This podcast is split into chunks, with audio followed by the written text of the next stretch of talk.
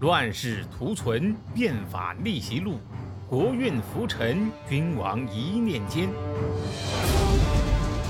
看两千五百年前的战国乱世，各国如何解锁强国路。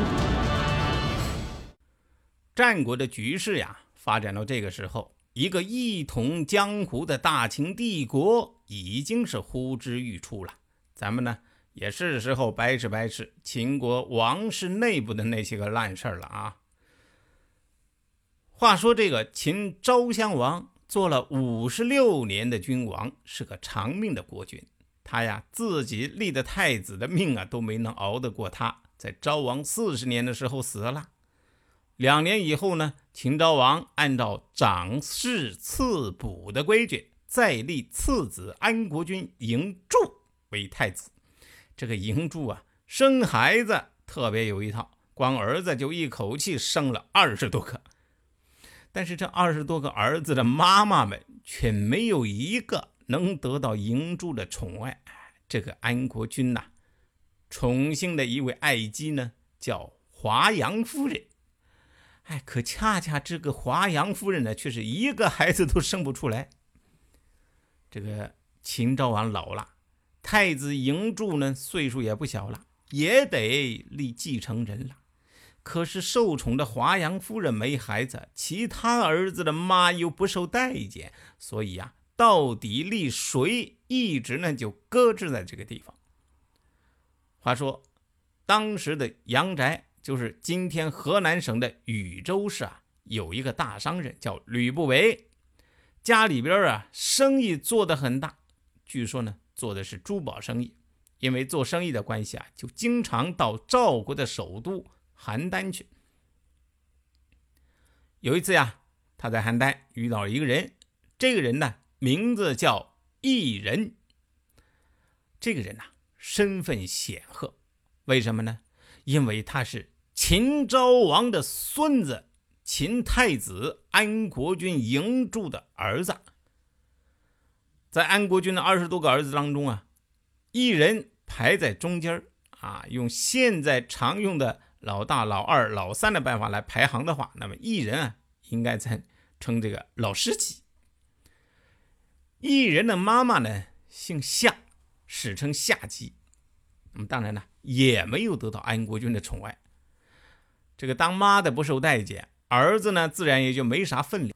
当时。秦国主要的对手呢是赵国，秦赵之间啊经常打仗，但是有时候呢又要需要摆出一副和谈的姿态。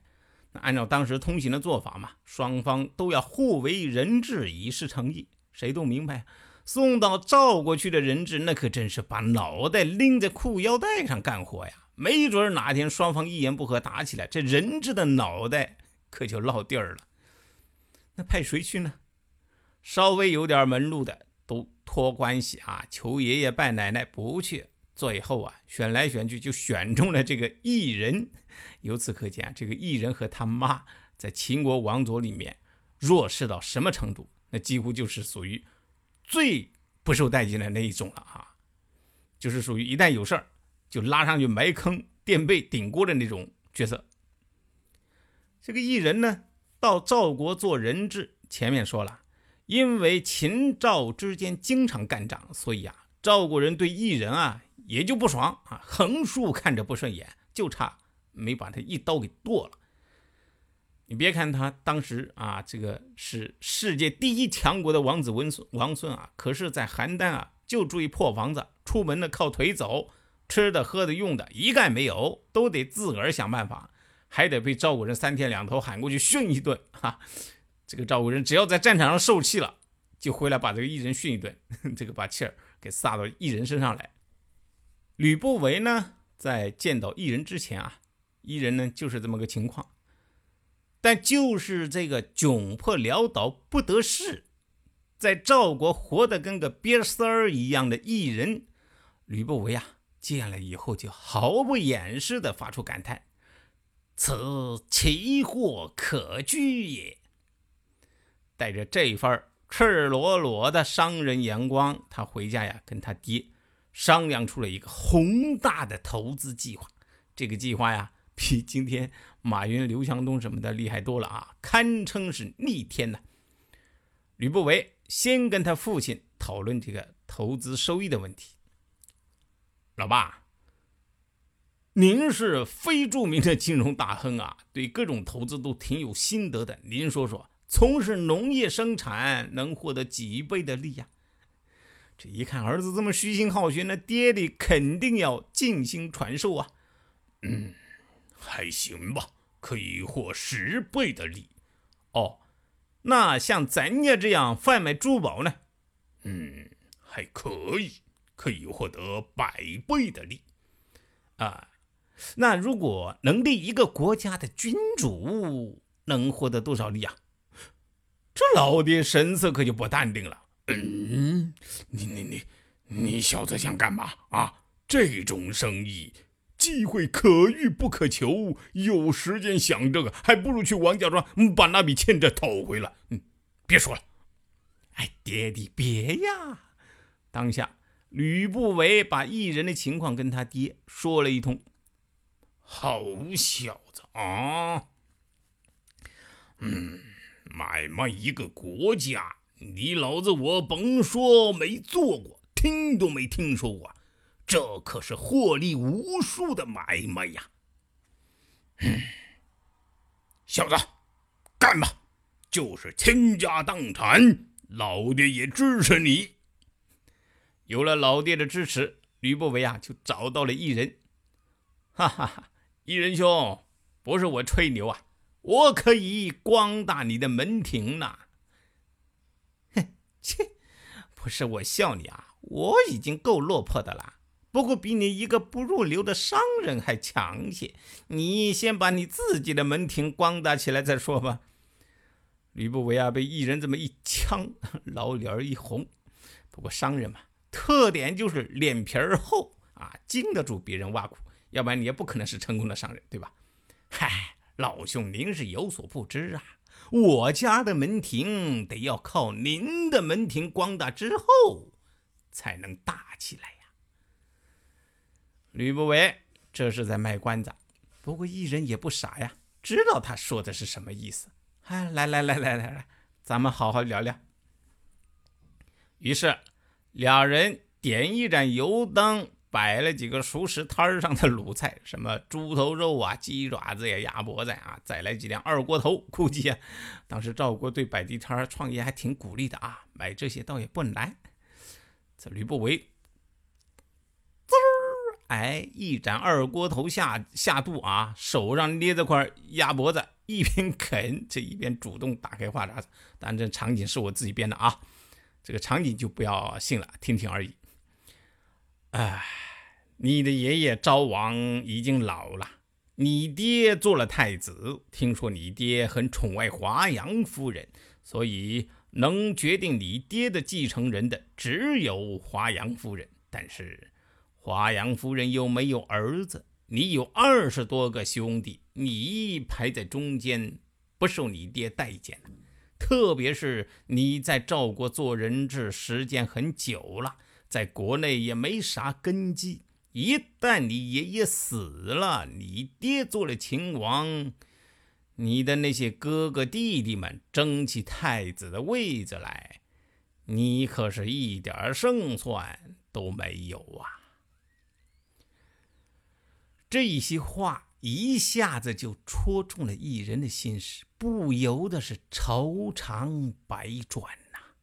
他呢也倒了一盏二锅头，咕嘟一声灌下肚子，夹了一块猪头肉，却又不吃，眼睛盯着豆子一样的油灯，这一脸的惆怅啊。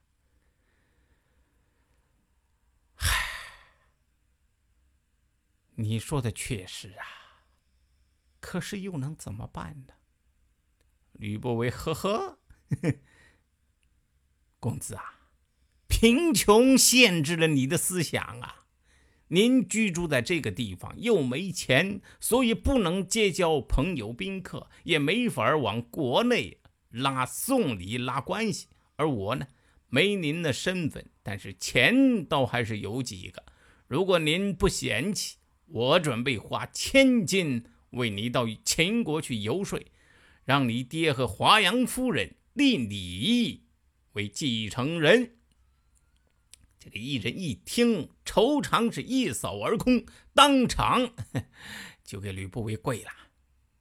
行啊，如果你老吕成功了，我们就一起共享秦国。啊，那个啊，今天这顿饭啊，你买单。猪头肉味道不错，哈哈哈哈哈！就是这个二锅头味儿太冲。嗯，以后你可以带茅台过来嘛。实在不行，啊，五粮液也是可以的嘛。听了这话呀，吕不韦扑哧一声笑了。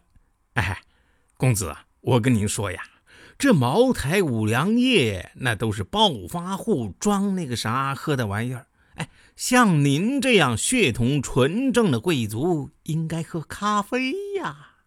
不过呢，那玩意儿要机器磨。可是呢，咖啡机得两千多年以后的一八七三年才发明出来。我老吕啊，现在可给你整不来。不过呢。我可以给公子您整几包日本产的于田川挂耳咖啡，那口味纯正啊，磨碎以后冲淡保鲜，和现磨的是一样一样的呀。后面呢，要是赵国的王公大臣们来拜访您，就用于田川挂耳咖啡招待，尊贵敬显呐，那气质岂是茅台、五粮液那样的暴发户能比的呀？我后面呢会送你一笔钱，专门来购置这一身行头。这个于田川挂耳咖啡呀，您只要点击西哥节目音频条上方的购物车，就能获得粉丝价，包您实惠，要不了几个钱。影艺人一听呢，哎，行行行行行啊，老吕，我听您的。当然，这可是西哥我加油添醋啊。不过呢，您听西哥节目听得这么辛苦，这又快要过年了，西哥呀也得想办法给您搞点小福利，不是？西哥呀，真的为听友们在这个喜马拉雅争取了三十份小福利，五杯装于田川的挂耳咖啡，您只要在本期节目下方的关联商品中支付一元就可以领取，只有三十份，先到先得哦。嘿嘿，咱们呢继续。书归正传，那么吕不韦如何运作让一人上位呢？且听下回分解。谁按下了礼崩乐坏的启动键？哪些小弟逆袭成带头大哥？哪些大哥被带进了坑？又有多少君王魂断强国路？西哥从《资治通鉴》《战国策》《史记》中筛出战国大事件，为您剖析国运密码，轻松理清战国乱史。